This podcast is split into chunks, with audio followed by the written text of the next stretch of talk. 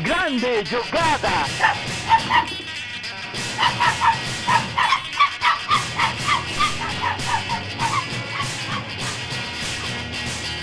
Autogol! Começou!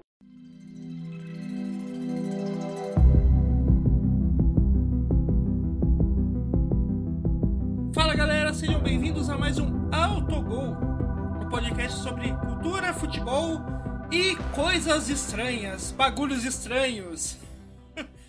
então, tá- Tudo, tudo, tudo. Tentei fazer a música, não deu certo. Eu sou péssimo com, com, com pra tentar fazer sons musicais. Eu sou o Rafa Noy e tô aqui com o meu grande amigo Felipe Altarujo, grande Altarujo. Como é que você tá, cara? Como é que tá, foi o seu fim de semana? Cara, agora eu tô um pouco triste, porque eu senti que se deu uma hesitada de esquecer o meu nome ali. né? Te- te- Teve um- uma pausa ali. Meu grande amigo, não foi uma pausa, tipo, pra, pra anunciar de fato um grande amigo. Foi uma pausa, tipo assim, cara, como é o nome desse maluco mesmo? É que eu tô, é que eu, eu, eu tô, eu tô acostumado a te chamar pelo, pelo apelido fora do podcast, então eu sempre dou uma travada, assim, tipo, é. Não, mas, mas, é- mas é- o- a, a faculdade pública faz isso com a gente, né? Tipo, a gente chama durante. A gente conhece e chama a pessoa durante cinco anos, mais às vezes, por um apelido de faculdade, e depois, quando você vê a pessoa no, no dia a dia, usando o nome real dela, fala, caralho, mano, quem que é esse maluco? Ah, tá, tô ligado, é o, sei lá, cimento, tá ligado, mano? E foda-se. É, mas é isso aí, Noia. Bagulhos estranhos. Aliás, que temporada, hein, cara, do Stranger Things. Eu vi um pessoal debatendo na internet, é, no, no Twitter. Então, aqui vai para vocês o meu review oficial e definitivo de Stranger Things. Então, se você discorda, você está automaticamente errado. Primeira temporada de Stranger Things é nota 9, muito boa temporada. A segunda temporada, nota 8, caiu um pouquinho, mas continua boa. A terceira, 7, tipo, não é ruim, mas, mas é inegável que caiu ali um pouco do nível. E a 4, cara, porra, nota 10, cara. Que temporada. E eu, eu tava dando nada. Eu, eu confesso que eu entrei com expectativa baixíssima. né? Eu tava com um pouco de preconceito. Falei, putz, lá vamos ver Netflix fuder mais uma série, né? E não, dessa vez é, os irmãos Duffers parece que conseguiram salvar um pouco das séries daquela. Da, porque é, meio que a Netflix sempre cai num lugar comum, né? As séries ficam tudo igual, parece. Ou é ou cancelada, ou com um finalzinho meio. meio, meio né? Não, não, não, não que tenha terminado Stranger Things ainda. Eles têm mais uma temporada pra fazer isso aí, mas eu tô confiando agora. Agora eu voltei a ter um pouco mais de confiança. Que temporada fantástica. Não, não sei se você gostou, não. Você gostou?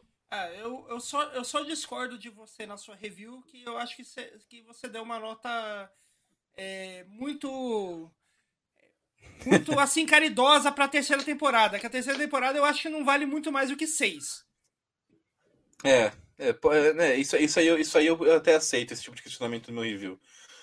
Porque eu realmente. é, eu- eu- foi mais um set pelo. Pô, vai. Eu, vou ser bonzinho porque vocês têm um histórico, sabe? O cara tem crédito. Sabe quando o jogador tem crédito no time e faz uma temporada baixa e fala, É, porra, Tipo, a, a, ter- a foi mal, mas eu vou dar, um, vou dar uma colher de chá. Ah, tipo, a terceira temporada tem alguns bons momentos, algumas boas cenas, mas no- de forma geral ela é muito mais fraca do que todas as outras, ao contrário da, da quarta, né? Que eu também.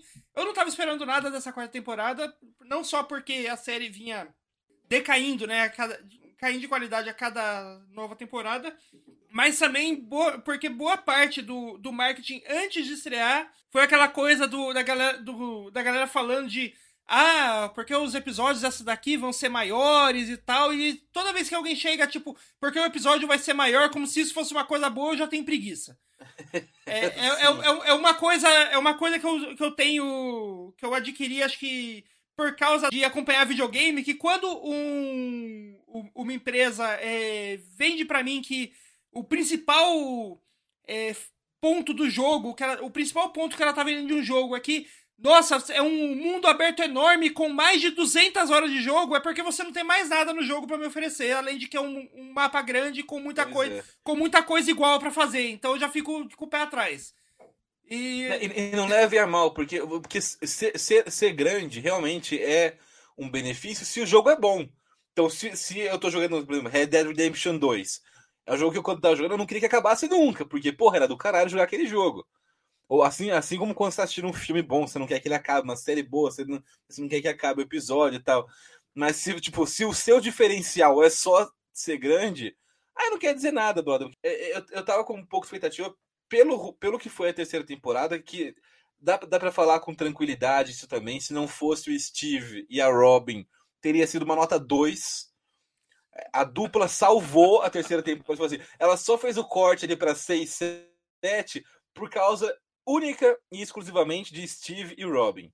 Porque se não fosse essa, essa, essa dupla, essa duplinha nova que se for na terceira temporada, confesso que é, ia ser bem ruim. Né? A, a série ficou, foi uma temporada que, agora que a gente viu a quarta, entende, tipo, sabe que teve uma importância para amarrar um pouco da história e tal, né? trazer esse. Mas ela, por si só, não foi, não foi legal na época. Eu lembro de ficar um pouco decepcionado quando eu vi. E, mas eu gostei muito dessa, muito dessa, vários bagulhos. Se você não viu Stranger Things, a última temporada agora, veja. Se você não viu nenhuma, cara, primeiro, em que país que tu tava, em que mundo que tu tá, que você não, não assistiu essa porra ainda, tá ligado?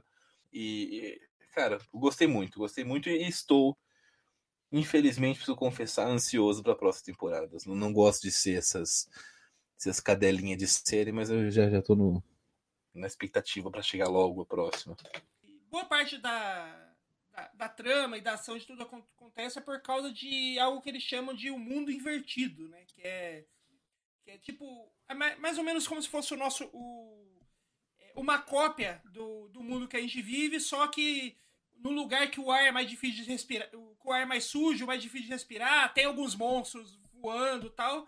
E toda a trama, da, desde a primeira. Desde a prim, da primeira temporada tal é, a trama gira em volta de, dos personagens descobrindo esse mundo invertido e o, o que isso é, acaba é, mexendo né, na vida deles e tal. E a gente estava pensando aqui, tipo, se a gente tivesse um mundo invertido no futebol, como que seria? E meio que antes da gente começar a gravar o podcast, a gente chegou à conclusão que o Brasil é o mundo invertido do futebol, né? Pois é, cara. Pois é. Existe o futebol, e aí tem o que a gente joga aqui no Brasil, que é uma versão meio esquisita desse esporte, dessa cultura. É, é, a gente gosta, né? a, gente, ama o futebol brasileiro, é óbvio, mas não dá para negar que tem bagulhos estranhos acontecendo o tempo todo. É, e, e por isso aqui nessa, nessa, pelo menos nessa primeira parte do episódio, é, vai ser uma crítica ao futebol brasileiro, de uma, mas de uma forma um pouco diferente do que normalmente a gente faz. Normalmente a gente faz uma crítica ao futebol brasileiro num tom mais sério, né? Num, críticas reais. E hoje não é exatamente crítica, é tipo, a gente relembrando algumas coisas extremamente bizarras que aqui no Brasil a gente, a gente vê e, e fica tipo, ah, só mais, um, só mais uma terça-feira, né? E que em qualquer outro, outro lugar do mundo seria algo de parar o campeonato. Sim. É, qual que é o primeiro caso que você separou? Cara, porque a gente começa a falar de momentos bizarros do futebol brasileiro, vem um monte de coisa na cabeça. O que você separou primeiro? É, eu acho, acho que a gente pode começar é, falando do mais recente, né? Que é a, a história entre Atlético Mineiro, Pavon e as, as notas de repúdio contra o Mineirão, né? Meu Deus do céu, cara. Que esse, isso é tá coisa tá de maluco. Isso é coisa de maluco. Verdade, esse é um, esse é um bom gancho. Então, para você, ouvinte, que estava. que felizmente para você não soube o que estava acontecendo, esse momento patético. Não, não, não quero nem fazer uma referência aqui à torcida do Cruzeiro que chama até de patético mineiro. Mas o, o momento patético do futebol brasileiro. O que, que aconteceu? O Atlético Mineiro fez uma grande contratação nos últimos dias. O Pavon, que jogava no Boca Juniors, é, é, é, porra, um puta bom negócio, um cara com potencial de, de evolução muito grande ainda. É, um, um cara, que chega e que joga muito bem, é, né? Um, aliás, mim, uma... aliás o, Antônio, a gente não pode, não pode esquecer, é um cara que desde o ano passado tava, com, tava ligado a diversos clubes europeus de grande escalão, né? Sim, sim. É, cara, para mim é uma contratação excepcional do Atlético Mineiro. Até aí tudo bem, fala, porra, é que até quando é um acerto gigante. Porque, porra, é um, é um nível de contratação que é meio fora da curva. Normalmente a gente contrata, quando, quando a contratação é boa no Brasil, ela não é tão boa assim. Essa é uma contratação realmente muito boa. do Cristian Pavão. Pelo menos com potencial para ser muito bom. Óbvio tem um monte de fator que pode, de contexto, que pode. O cara pode não vingar, etc. Mas a princípio é um puta negócio do Galo. Mas o Brasil sempre tem uma maneira de dar aquela curva repentina né, e transformar isso em algo bizarro. O problema é que o Atlético Mineiro joga a Libertadores da América e o Pavão não vai poder jogar a Libertadores da América. Por quê? Ele tem uma suspensão de seis jogos a cumprir na Comebol. E por quê? Porque o maluco atirou um bebedouro nos jogadores do Atlético Mineiro no jogo do, contra o Boca na Libertadores ano passado. O, atleta, o maluco jogou um bebedouro nos caras do Atlético Mineiro. Aí hoje ele vai pro Atlético Mineiro, mas não pode jogar no Atlético Mineiro na Libertadores porque ele tá suspenso por tocar um bebedouro nos caras que agora são companheiros de time dele.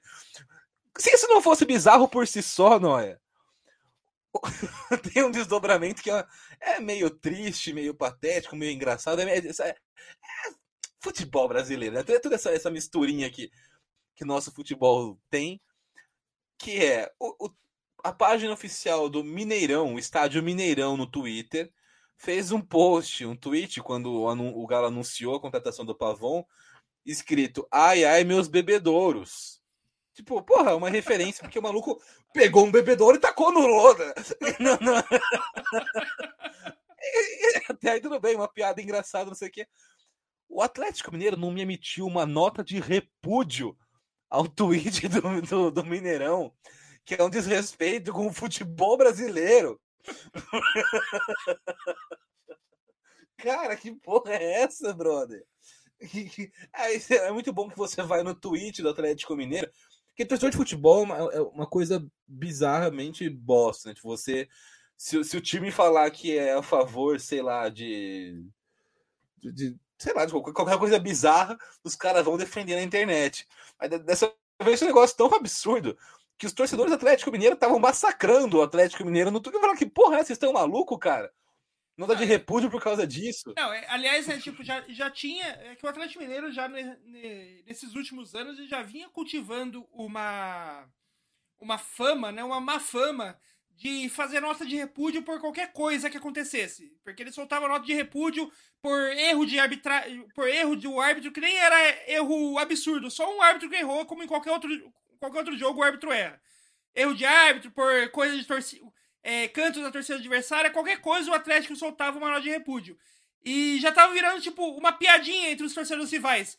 E aí o Atlético solta isso, tipo, era gota d'água, agora vai ser é piada mesmo. O Atlético é o time da nota de repúdio. o pior é que se os malucos fizessem em tom de piada, tipo, fosse, fosse sacaneando a situação, tipo, fingir que. Aí no final deixasse meio claro que era uma zoeira, que não era uma nota de verdade, ainda iam sair como gênios, tá ligado? Do negócio. Mas os malucos não, eles estavam falando sério, cara. Porque a hora que eu comecei a ler a nota, eu juro por Deus, eu comecei a pensar, falei, não, os caras tão, vai ter um, um punchline no final, eles vão falar, não. Ah, somos nota de repúdio e tal. Né? né. Não, eles estavam falando sério. Eu, eu, quero ler a nota do Atlético Mineiro. Bota aquela musiquinha militar, aquela, aquelas trombetinhas no, no, no fundo, sabe? De, de... Vamos ler a nota do Clube Atlético Mineiro. Abre aspas. O Galo demonstra sua indignação com a postagem do perfil do Mineirão nas suas redes sociais, logo após o anúncio do atacante Pavon feito ontem pelo Atlético.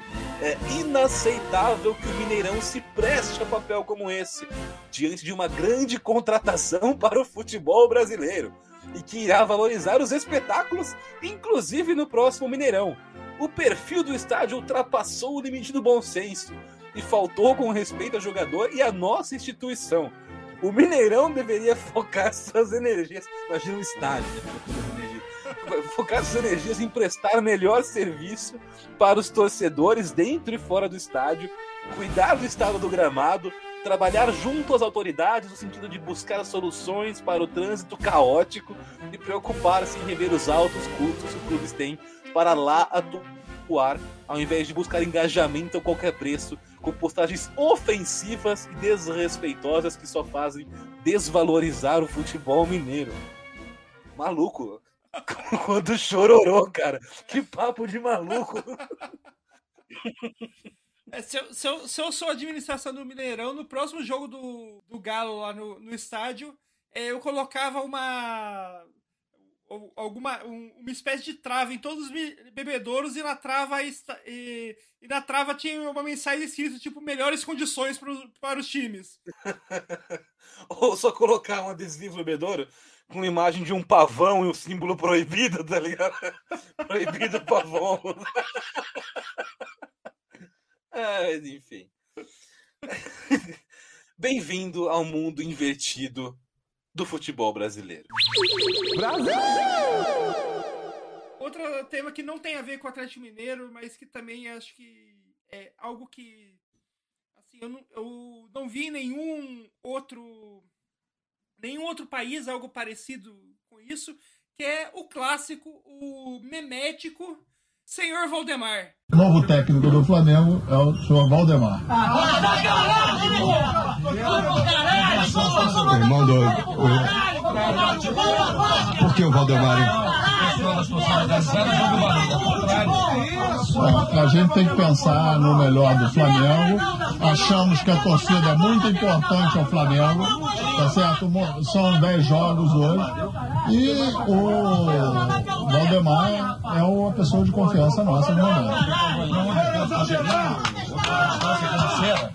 Não, nós não conversamos. Eu conversei com vários técnicos, eu não vou assumir é, citar nomes com ninguém, entendeu?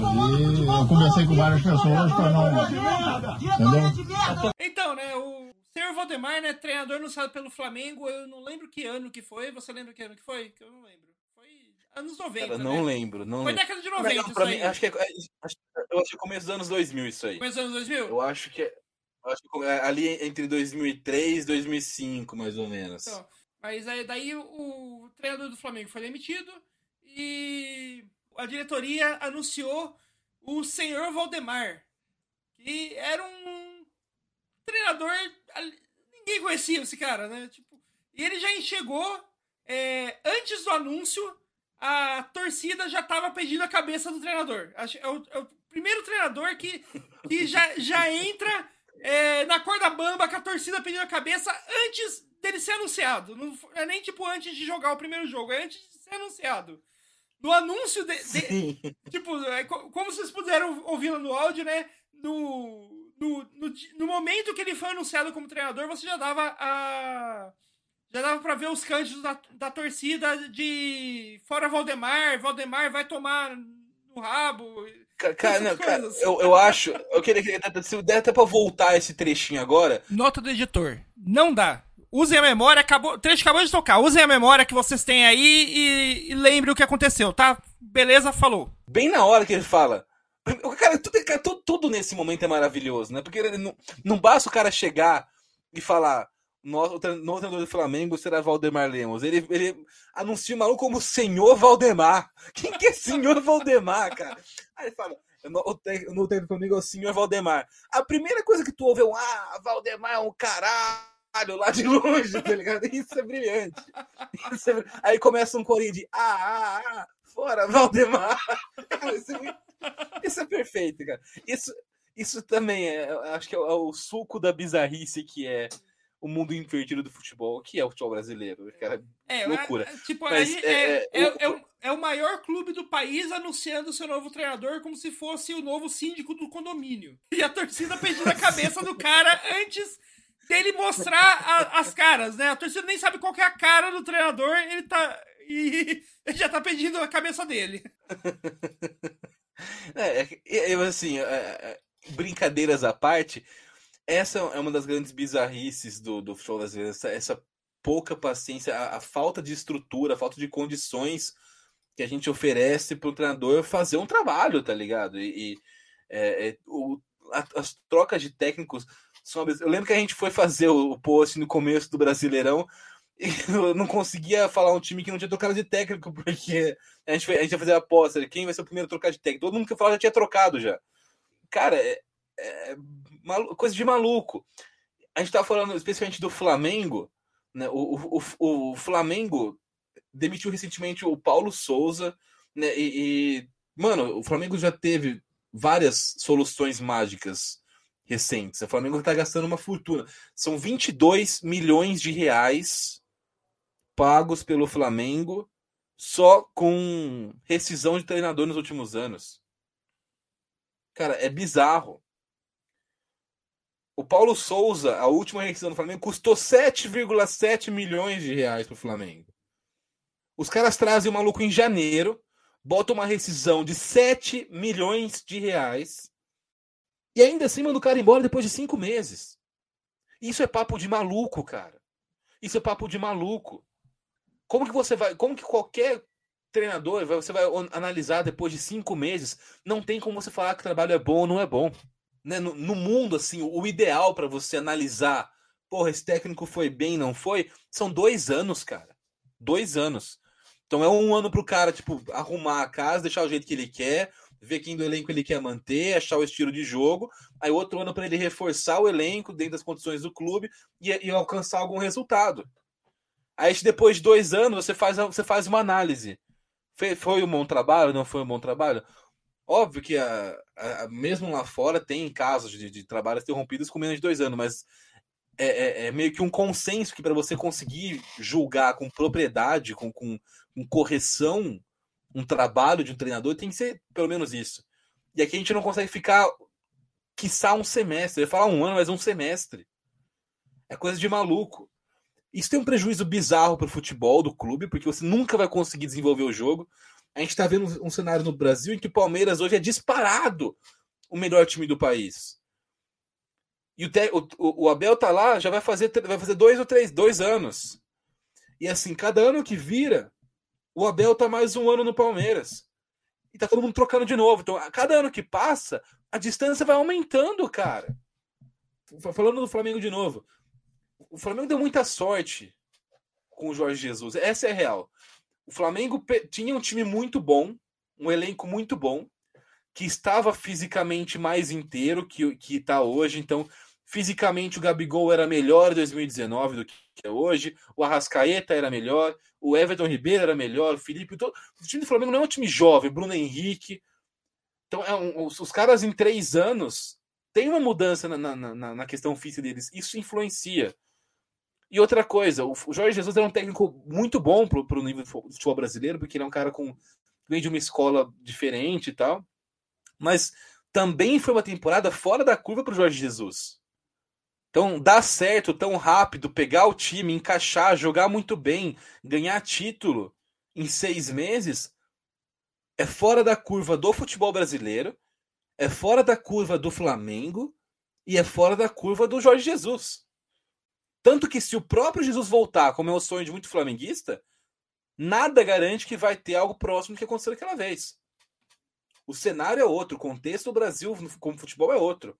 Naquele momento não tinha ninguém mesmo para oferecer não, competição e, ao Flamengo. E uma coisa, se o, se o, se o Jorge Jesus voltar, eu tenho certeza que uh, um dos primeiros pedidos dele vai ser acabar com a panelinha do Flamengo, que é o que é aquele monte de jogador que foi importante com ele, mas que caiu de rendimento e que agora meio que manda no clube porque foi importante com o Jesus. Exatamente.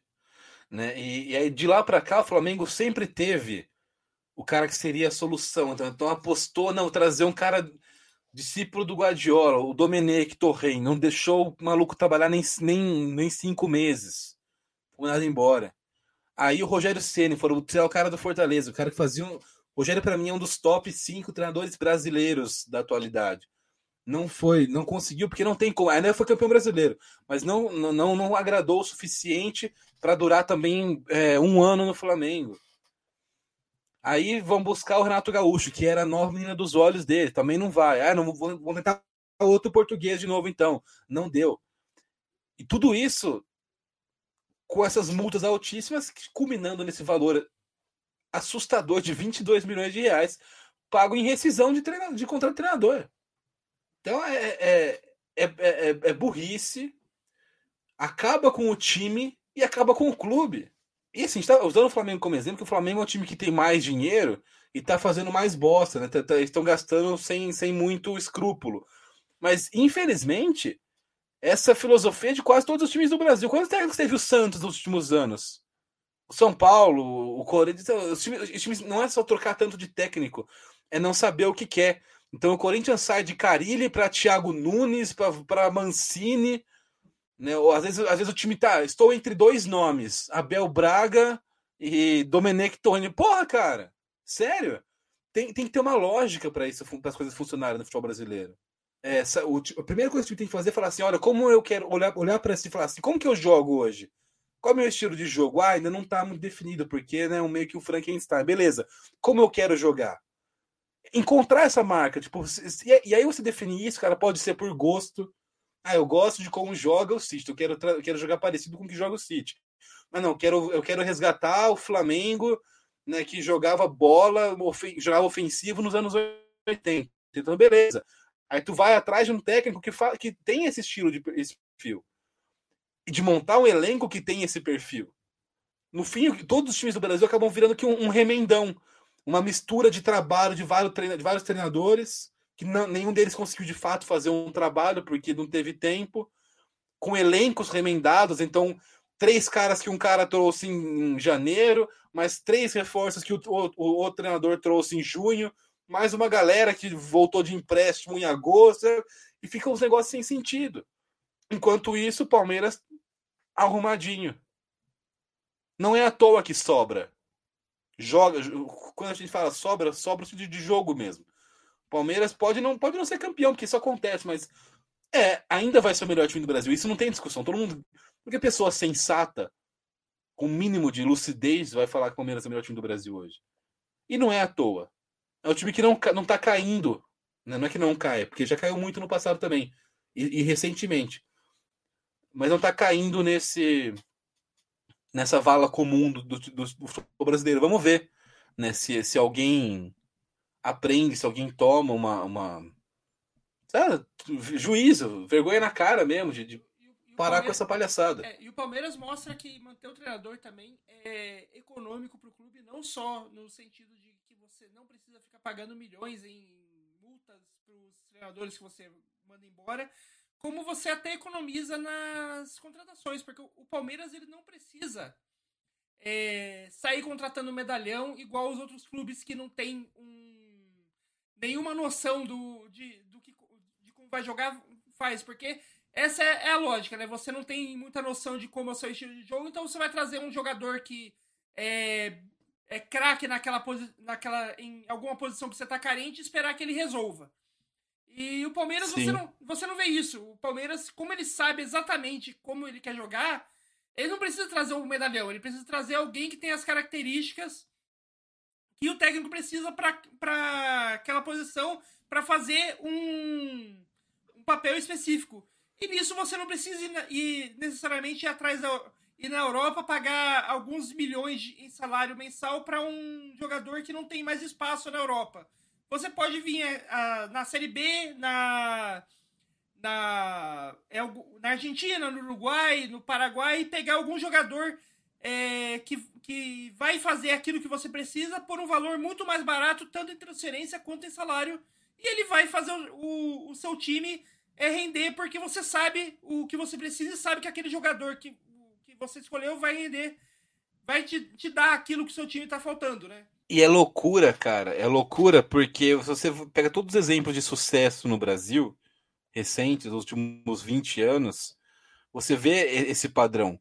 Se você pega o São Paulo dos anos 2000, ali entre 2000, entre 2000 que ganhou tudo entre 2005 e 2008, mas é um, é um, um processo que começa lá em 2003, mais ou menos, quando o, o Rojas, o chileno, era técnico do São Paulo, ele coloca o São Paulo para jogar no 3-5-2, é, ali ele pega o Lugano, tava meio, meio aleatório do elenco do São Paulo, o cara começa a ganhar espaço e tal, assim, tem, tem várias coisas legais no trabalho do Rojas, mas é, e, e, é, o São Paulo com o Rojas acho que chegou numa semifinal da Sul-Americana, na época que na época ainda não chamava Sul-Americana, perdeu para o River, foi aquela da famosa briga do Fabiano de ajudar na briga, essas coisas. É, e aí o São Paulo percebeu e, e, teve a, sei lá, o profissionalismo naquele momento. Falar assim, então, porra, eu quero jogar assim. Então eu só vou trazer treinadores que consigam montar um time para jogar dessa maneira. Né, com uma defesa forte, um ataque rápido, né, um time forte fisicamente. Né? Então o São Paulo traz o Cuca, depois do Cuca o Leão, depois do Leão o Altuori, depois o Murici fica muito tempo. E aí, com, essa, com esse jogo definido, o São Paulo podia trazer qualquer jogador. Porque ele não precisava ser o melhor da posição. O São Paulo não precisava ir atrás de trazer o, o melhor atacante disponível no mercado. O melhor meia. Porque ele, com o time encaixado, bastava trazer uma peça que se encaixava naquele time. Eu tenho, eu tenho ali um quebra-cabeça com 10 peças. Não preciso colocar a peça mais bonita, a melhor peça de todas no espaço vazio. É só uma que encaixa. Então, nessa, o São Paulo descobriu jogadores que se tornaram muito bons dentro do São Paulo. Quem era o Miranda antes de chegar ao São Paulo? Fabão, Danilo, Josué, Grafite. Né, um, um, e mais para frente, esse é o time da Libertadores. Mas mais para frente, São Paulo tem o Richarlison, um, um baita jogador que. que e, e, não só os caras que foram muito bem, o, o, os caras que compunham o elenco, mas entravam e não comprometiam o Jadilson, Joilson, Zé Luiz, né? O, o, o São Paulo tinha o, os jogadores, você, você colocava lá, o cara jogava bem, acabou. E depois o Corinthians foi assim. O Corinthians, que, do time que subiu da Série B do Corinthians, o Corinthians trouxe o Corinthians fez um planejamento na Série B, né? Com o Mano, depois veio o Tite, depois o Mano de novo, depois o Tite de novo, mas sempre seguindo uma fórmula. Assim, o Corinthians vai jogar assim daqui para frente tem uma cara, tem uma identidade, tem uma filosofia por trás. Aí você traz peças que encaixam. Né? Então, o André Santos não era nada.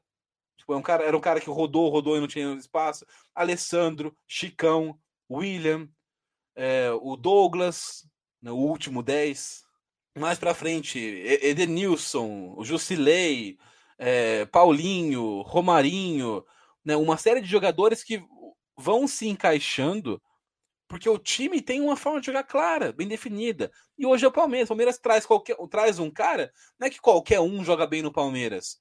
O Palmeiras vai buscar jogadores que não são tão badalados, ou seja, o preço de mercado deles não está inflacionado pela, pela competição, pela disputa de vários clubes. E, e, isso você faz com scouting, tá? Não é, não é, não é, não é tirei do cu. Não é, os cara, é, é, tem um departamento científico por trás. Os jogadores que se encaixam, que você fala, esse cara ele tem essas características, ele é canhoto, ele é forte, ele é rápido, então para essa posição ele vai servir. É, você, é trazer esse lado estatístico, de, de, de análise para o futebol mesmo. E esses times continuam, mesmo com esses exemplos de, de, que deram certo, não conseguindo fazer. Caindo nos mesmos erros sempre. É, é coisa de maluco mesmo, né, Noé? Brasil! Eu só queria falar uma coisa que antes de você trazer isso. O... a gente falou que o futebol brasileiro é o mundo invertido do futebol, né? E os anos 2000 do futebol brasileiro, cara, é tipo. an... é o horizonte de eventos do mundo invertido é. do futebol mundial. Sim. Não, e o, o Vampeta, aliás, teve duas entrevistas do Vampeta que foram que foram, acho que, muito emblemáticas, né, de, do, desse começo dos anos 2000 e que, assim, infelizmente eu acho que é, é uma coisa que continuaria é, acontecendo mesmo hoje, 20 anos depois, né? Porque o Vampeta, ele deu. Nessa época, ele tem, tem duas coisas emblemáticas, né? Uma entrevista que ele deu quando ele estava, se não me engano, jogando pelo Flamengo. Que. Sim. É, que, que perguntaram para ele que, ele que o Vampeta, né? Tipo, ótimo jogador, vinha, teve, vinha de uma ótima fase do Corinthians, ótimo jogador da seleção brasileira, e no Flamengo não estava demonstrando todo aquele potencial que a gente sabia, né, que o Vampeta te, podia entregar, né? E daí, numa entrevista perguntada para ele, ele mandou um: Ah, o pessoal finge que paga a gente, a gente finge que joga. Porque o Flamengo tava como. Como.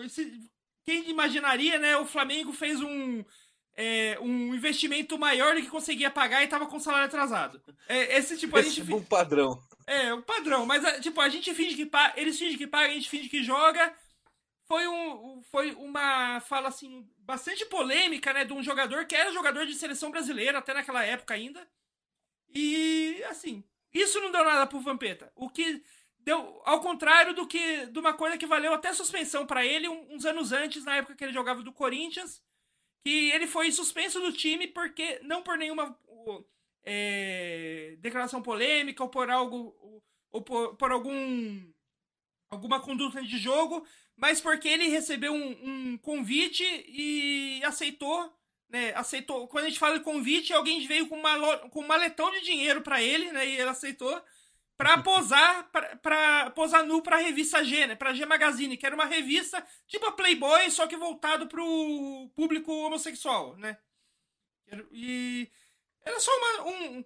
Assim como, como tanta, tantos ensaios que a gente conhece pra Playboy, era um ensaio nu, não era aquele. Não era um ensaio pornográfico, era aquele que a gente, pessoal, que a gente pode falar que é um nu artístico, né? O nu de bom gosto.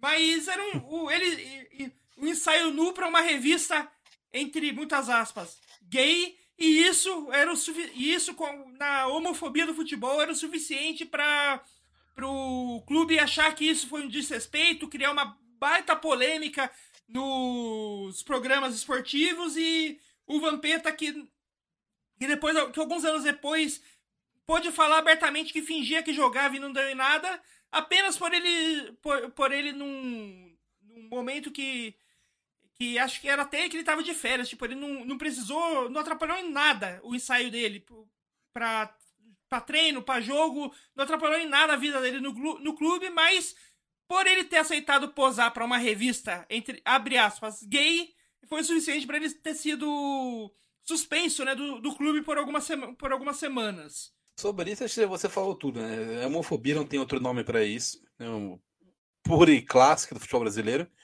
Só queria fazer um adendo.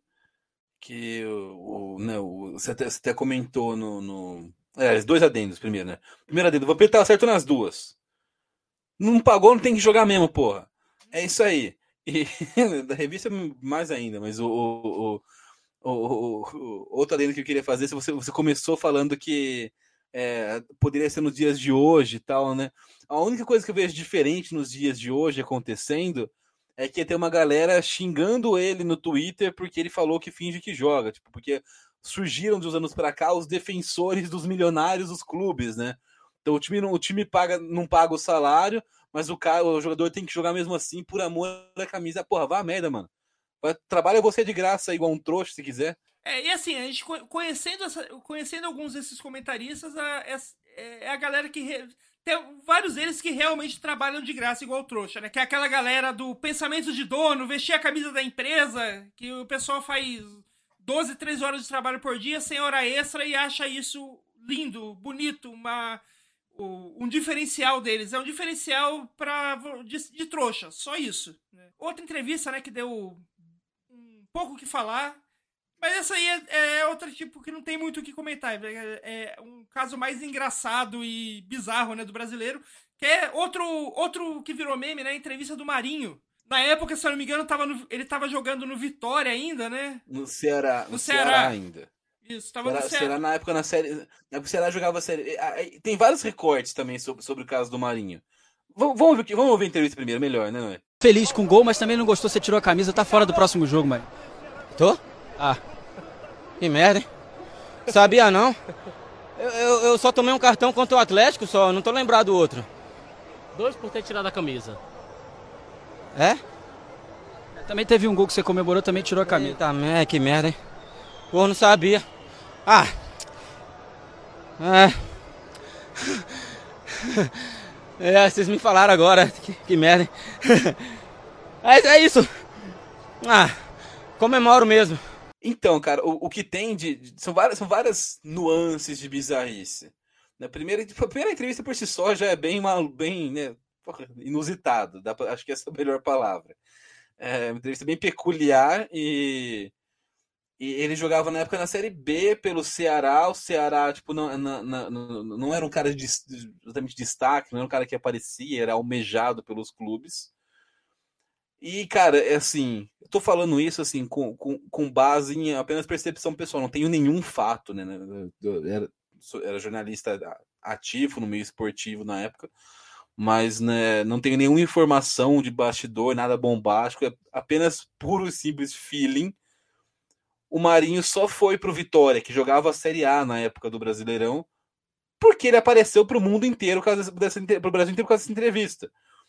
E, e, esse é o critério de contratação do Brasil, é você aparecer em rede nacional. Não importa se você, se você é bom, se você é ruim, tipo assim, se tu joga no time, no time da, da América do Sul e passou três jogos seu na Globo na Libertadores, maluco, tu vai jogar aqui. Pode ficar tranquilo. E, e a mesma coisa com o Marinho. O Marinho, tipo, deu uma entrevista. E assim, ele foi, teve uma passagem pelo Vitória que foi ok. Aí ele vai pro Cruzeiro.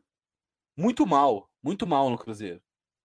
Aí vai pro, pro, pro Grêmio, muito mal no Grêmio. Aí ele vai pro Santos, chega mal também. Aí chega o Sampaoli. E o Marinho começa a jogar muita bola. Aí o Sampaoli vai embora. E o Marinho começa a jogar mais bola ainda. E aí o Marinho depois vai, vai pro Flamengo e para de jogar de novo. então foi, é, foi, tudo muito bizarro, né? Essa carreira inteira do Marinho foi meio bizarra. A entrevista foi maravilhosa e bizarra. A carreira dele não fez sentido nenhum, tipo, esses altos e baixos. E para mim, é, ele só, só, chegou, só teve esse, esse, esse, esse, espaço. Óbvio que ele é um bom jogador, ele até ficou bravo uma vez, falou que ele é mais do que o meme. Mas eu acho que sem o meme, ele não teria ido pro Vitória para começar. Não era o cara que era falado, né? O destaques da Série B, não era o cara que era falado.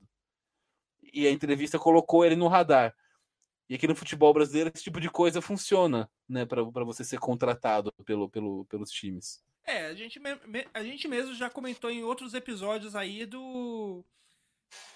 Não lembro o nome do zagueiro, mas é o cara que, que trocou, de, trocou de clube o tempo todo e tá jogando até hoje por causa de uma única jogada. Uma única jogada que foi ele enfiar o dedo no cu do, durante o escanteio. Foi, foi, foi, o contrário. O Rodrigo, que já era veterano, que era zagueiro do São Paulo, enfiou o dedo no cu do Trellis. E aí o Trellis, que jogava, fez uma temporada pífia no Vitória foi disputado pelo São Paulo e pelo Corinthians. Depois foi para o Inter ainda, voltou para o São Paulo. Aí começaram a entender agora que o maluco realmente é... não dá para jogar nesse, nesse, nesse, nível de time no Brasil, né? Mas o cara, tipo assim, passou umas quatro, cinco temporadas em times de ponta que ele nunca chegaria sem um dedo amigo, dá para dizer assim, não sei. É, é, é, foi, um empurrãozinho, é, né? É, literalmente a, literalmente a contratação do estilo dedo no cu e gritaria. O maluco toma um pula pirata e vai pra jogar no São Paulo. Cara, é coisa de maluco mesmo, né? Mas é, é, eu dei um exemplo quando a gente tava falando da, da, Libertadores, eu sempre vou falar. O Riascos. O maluco, só, o maluco tinha o topete do Neymar e passou três jogos dele na Globo. Ele jogava no Tijuana na época. E aí o Tijuana caiu no grupo do Corinthians e depois jogou contra o Palmeiras. Passou, tipo, três jogos TV aberta. O maluco ponta rápido com o topete do Neymar. Ele já foi chamado de o Neymar do Tijuana e foi contratado. O maluco jogou, tipo, quatro, cinco temporadas em time grande no Brasil. Porque, porque passou três jogos dele na Globo, cara. Isso é coisa de maluco. E, e, o cara faz a carreira dele no futebol brasileiro por uns episódios que não tem nada nem a ver com futebol em, de, em si, né? Tipo, é dedo no cu, é, é jogar, aparecer na Globo, dar uma entrevista esquisita. É o padrão profissional de, de, de contratação e scouting do futebol brasileiro, né, Noé? Brasil! A gente falou um pouco de, da infraestrutura e acho que é bom lembrar um dos grandes absurdos da infraestrutura do nosso futebol. E nisso aí a gente fala da infraestrutura macro, né? De quem gerencia os campeonatos em si, ou seja, a CBF, né? que é aquela história do Fluminense ainda não pagou a Série B, né? O Fluminense, ele tinha caído pra, pra Série B, ele caiu pra Série C, ele foi, foi campeão da Série C, e em vez de subir pra B, ele subiu direto pra A por causa de um, um uma mexida ali no tapetão, que ironicamente não, não foi feita pelo próprio Fluminense, né? Ele só se aproveitou de um, uma merda aí que, que outras pessoas fizeram. Cara, e, e, esse também é um dos casos mais bizarros do futebol brasileiro. É... Vamos lá. Senta que lá vem história. O ano é 1999. Então, vale lembrar que o Fluminense é, tinha caído para a Série B do Brasileirão em 97. E aí, em 98, o Fluminense jogou a Série B e caiu para a Série C. Em 99, o Fluminense jogou a Série C. Então, a cronologia do Fluminense é essa. E foi campeão da Série C. Esse, esse, essa cronologia do Fluminense. Em 99, enquanto o Fluminense era campeão da Série C, rolava a Série A do Campeonato Brasileiro. Na terceira rodada do, do Brasileirão, 4 de agosto de 99, teve um São Paulo e Botafogo. O jogo acabou 6 a 1 para o São Paulo. E aí, aí, tipo, o tempo passou e Botafogo foi rebaixado.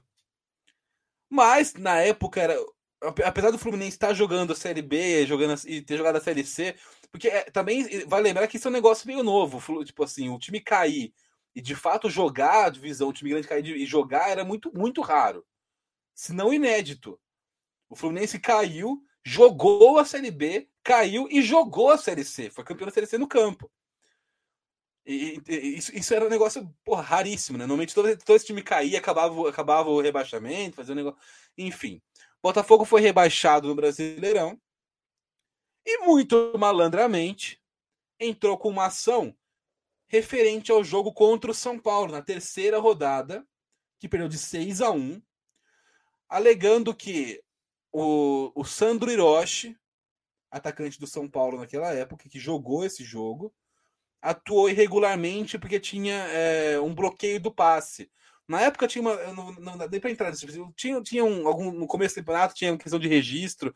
É como se fosse uma versão primitiva do bid. E os caras às vezes não podiam jogar, não estava liberado, e isso acontecia muito, né? O São Paulo até alegou nesse julgamento que o Soderocha era um entre muitos atacantes do Brasil que estavam com o passe. Muitos jogadores do Brasil, não só atacantes, que estavam com o passe bloqueado nas primeiras rodadas do Brasileirão e jogaram mesmo assim. Mas enfim. É, é, o, e aí, a CBF e Botafogo, muito malandramente.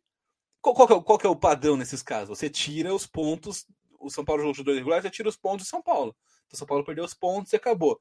Mas muito malandramente, as donas CBF Botafogo deram os pontos do São Paulo Botafogo. O jogo acabou 6 a 1 para o São Paulo. E os malucos deram 3 pontos pro Botafogo. Porque o Sanderote estava irregular, mas enfim. E aí o que aconteceu? Com esses três pontos, o Botafogo sai da zona do rebaixamento e entra o Gama. Gama do Distrito Federal, que hoje joga a Série D do Brasileirão. O Gama jogava, estava na Série A, aí ele entrou e foi rebaixado para a Série B. Só que o Gama não aceitou isso. Falou, porra, mano, e com, e com razão. Né? Se eu fosse o Gama, eu estaria pistola, né? Os malucos, tipo, inverteram completamente o regulamento para beneficiar o time grande que era o Botafogo. Aí o Gama entrou com recurso no, no TJD. E perdeu, obviamente, porque né, sempre benefício dos times maiores, mais tradicionais. E aí o Gama, que, que fez? Entrou na justiça comum contra a CBF. E aí a CBF foi impedida pela justiça comum de organizar o Brasileirão do ano 2000 e foi, se, e foi anulado todos os rebaixamentos e acessos daquele Brasileirão. Então virou, virou por causa do Gama ter entrado na justiça comum e aí ele ter ganho a causa lá, isso gerou uma confusão gigantesca no futebol brasileiro e aí, em 2000, não tinha divisão. Não, não podia ter divisão e não podia ter campeonato brasileiro porque foi suspenso pela Justiça Comum do Brasil. Então, aquele ano, a Copa foi, o Brasileirão recebeu o nome de Copa João Avelange e tinha, entre aspas, divisões, mas assim, os times ranqueados, que seriam, sabe, primeiro estavam no módulo azul, tinha o módulo amarelo e o módulo verde. E aí e você, ia, você ia jogando dentro, dentro desses módulos, basicamente, acho que chegavam cinco do módulo, do, do, quatro do módulo principal, três, dois do módulo 2 e dois do módulo 3. Misturava. No final das contas, não, realmente não tinha divisão, porque todo mundo tinha possibilidade de chegar no mata-mata. Então, nessa loucura, o Fluminense. E, e aí, depois do, do, de 2000, o que, que foi definido? Classificação final do ano de 2000 definiria as divisões em 2001. Então você, os, os, melhores times ficariam na primeira divisão, depois na segunda, depois na terceira, né? E aí nessa o Fluminense foi alçado de volta direto à primeira divisão. E, e, e junto com o Fluminense teve, teve outros, né? O, o São Caetano, que estava também nesse módulo mais baixo, foi é, alçado à primeira divisão porque ele foi vice-campeão. Ele chegou até a final e perdeu do Vasco. E aí o Caetano ficou na primeira divisão do Brasileirão, chegou em final de Libertadores, foi vice-campeão brasileiro de novo na, em 2002. Um time que deu muito trabalho durante alguns anos na, na Série A, fez até virou, quase virou clássico contra os times, os times grandes de São Paulo. Também subiu nesse bolo do Fluminense. É, gente, é óbvio que virou um meme muito grande, né? O Fluminense não pagou a Série B e tal, mas curiosamente, ironicamente, como falou Noia, não foi o Fluminense que armou o tapetão. É óbvio que eles, eles só deixaram acontecer, né? Malandro é malandro, mané é mané, mas o, o, o que, que foi beneficiado com essa história toda o maior beneficiado foi o Fluminense, porque no fim, depois de alguns anos o Gama caiu de novo, o Botafogo caiu e subiu, tipo, a vida seguiu, e o Fluminense nunca precisou pagar aquela Série B que ele ficou devendo. Então tá aí com, com a continha pendurada até hoje. É, e, e, uma coisa que pouco se fala de toda essa situação também, né? Que depois que, que ela aconteceu, um dos, dos efeitos colaterais foi que a CBF, quando retomou o Brasileirão, né? Ela mudou o regulamento de, e colocou uma regra que deixa bem claro que os clubes são proibidos de entrar na justiça comum e que o tribunal o tribunal é de, esporti, de esportivo que deve é, dar a palavra final de qualquer disputa entre os clubes e, e qualquer disputa envolvendo o Campeonato Brasileiro. Tá, todo mundo é proibido de entrar na justiça comum agora. Sim. Coisas do mundo invertido do futebol, né, Nós? Brasil! É, é isso aí, né? Tipo, esses são apenas, foram apenas alguns dos fatos, assim, mais marcantes que a gente conseguiu lembrar é, é, do, do que aconteceu, do que acontece de estranho no Brasil. E assim, tipo, quem acompanha o futebol brasileiro desde sempre, é, acho que escuta esses fatos e fica. Ah, é, né? Brasil, fazer o quê, né? Mas eu tenho certeza que qualquer, que qualquer pessoa que, de outros países que, escuta, que escutasse essas histórias iria ficar. Meu Deus, e como que o, o, o campeonato de vocês não parou por causa disso? Como que tudo continuou acontecendo como, como se fosse. Como, como que se... esses malucos têm cinco copas? É.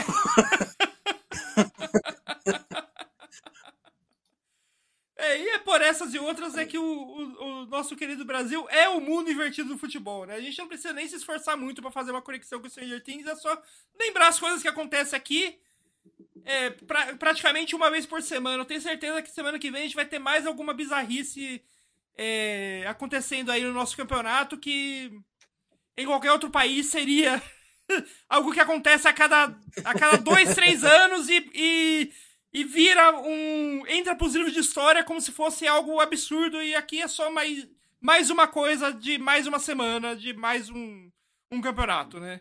Coisas estranhas realmente é aqui no Brasil. Pra gente fechar aí o, o nosso podcast de coisas estranhas. Você tem alguma Strange Dick aí pra gente essa semana? Tem uma Good Dick mesmo, uma Good Dick. É, não é tão estranha.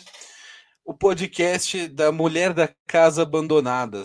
Se você. Né, é, talvez seja ter ouvido falar, mas se você não ouviu, ouça.